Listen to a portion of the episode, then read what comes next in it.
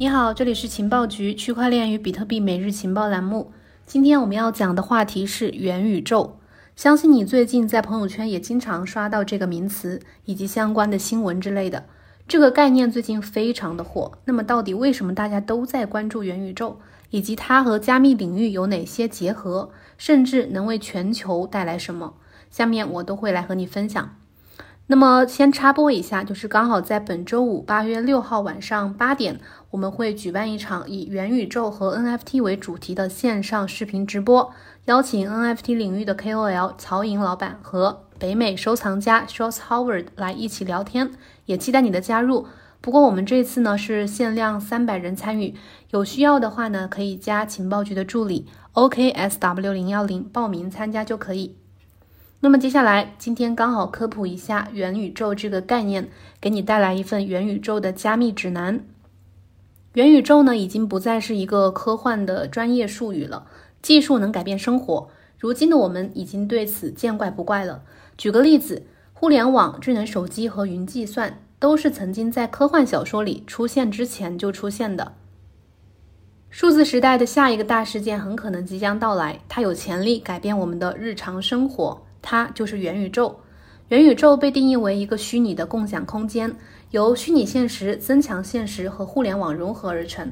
我们当下熟悉的很多事物，其实已经存在了元宇宙的雏形。比如说《堡垒之夜》和《动物森友会》这些热门的虚拟游戏。元宇宙这个词呢，最早是出现在尼尔·斯蒂芬森1992年发表的科幻小说《雪崩》当中。在小说当中，两个送货司机穿越元宇宙，将自己从资本主义的反乌托邦中拯救出来。许多未来学家设想的元宇宙和《头号玩家》这些科幻小说当中描绘的类似。虽然没有人能确切的知道元宇宙是什么样子，但是人们对它的基本特点已经达成了共识，就是它能够跨越物理世界和虚拟世界，围绕一个功能完备的经济体运行。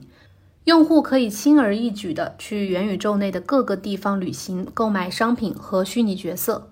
如果有一个虚拟的主题公园，它无限大、无限美好，然后你可以想象一下，我们能够随心所欲地从那个虚拟的主题公园瞬间转移到一个上万人参加的虚拟音乐会。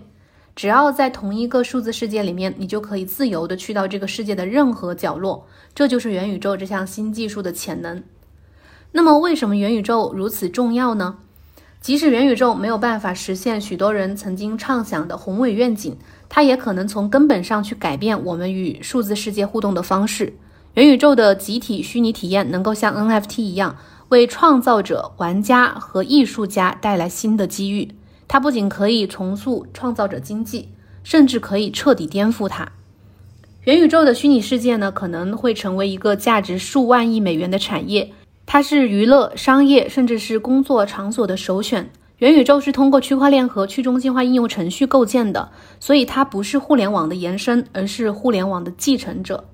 风险投资家兼作家马修·鲍尔写道：“元宇宙将成为获得虚拟体验与实体体验的门户，以及下一个伟大的工作平台。”他认为，元宇宙将是创造新一代公司的驱动力，就像曾经互联网刚刚普及的时候那个情况一样。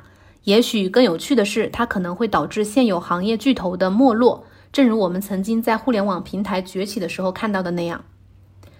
那么，现在元宇宙为什么火？还有一个层面的因素就是科技巨头也在纷纷的布局。六月底，扎克伯格告诉 Facebook 的员工，他们将努力的让元宇宙变得生动起来。Facebook 公司已经组建了一个由高管组成的团队来领导这个项目。包括 Instagram 的产品负责人维沙尔莎，还有 Facebook 的两位游戏的这个两位高管，在接受 The Verge 的采访的时候，扎克伯格聊到了他对元宇宙的畅想。他向记者阐述了建立虚拟工作空间的这个想法，这也被他称为叫无线办公室这么一个概念。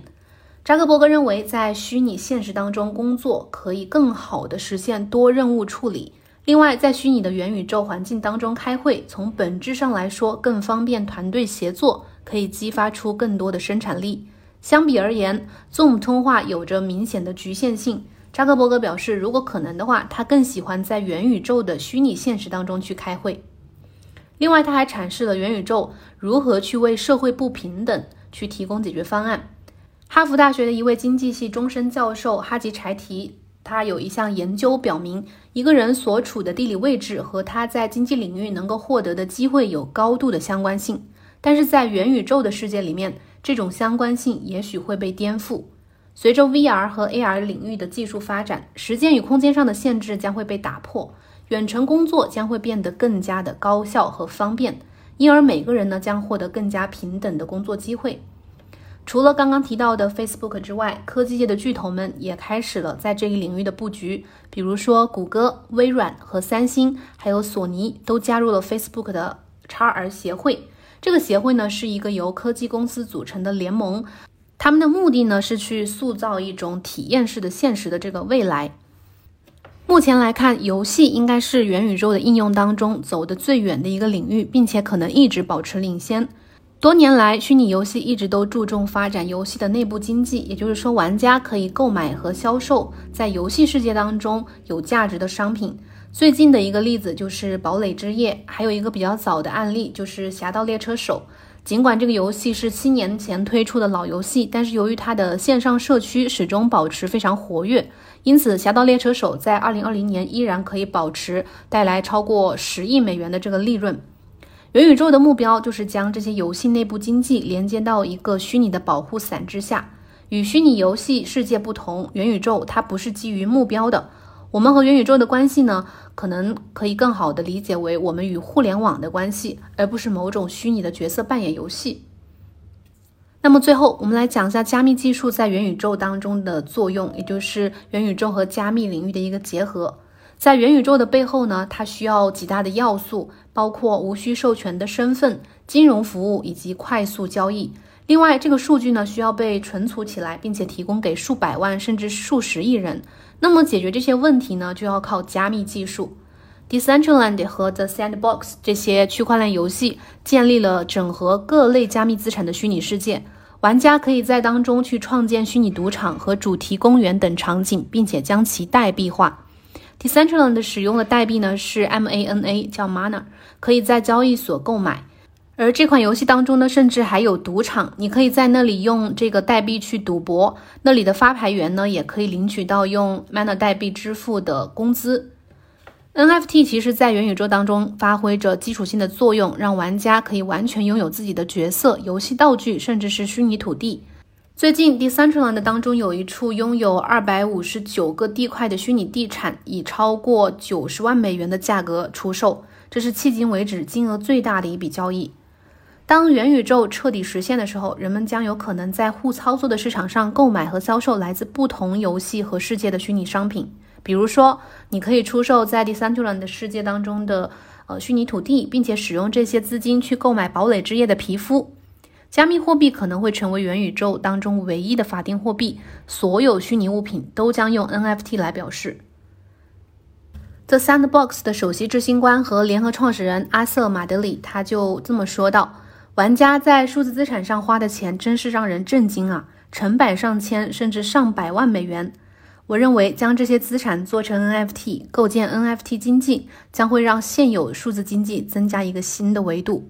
虽然我们没有人能够准确的预测元宇宙会是什么样子，或者是它会什么时候完全的实现，但是加密资产对元宇宙发展的重要性是毋庸置疑的。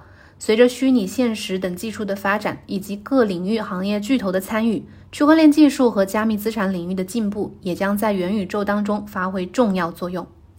好了，以上就是我们今天节目的全部内容，感谢你的收听，我们明天同一时间再见。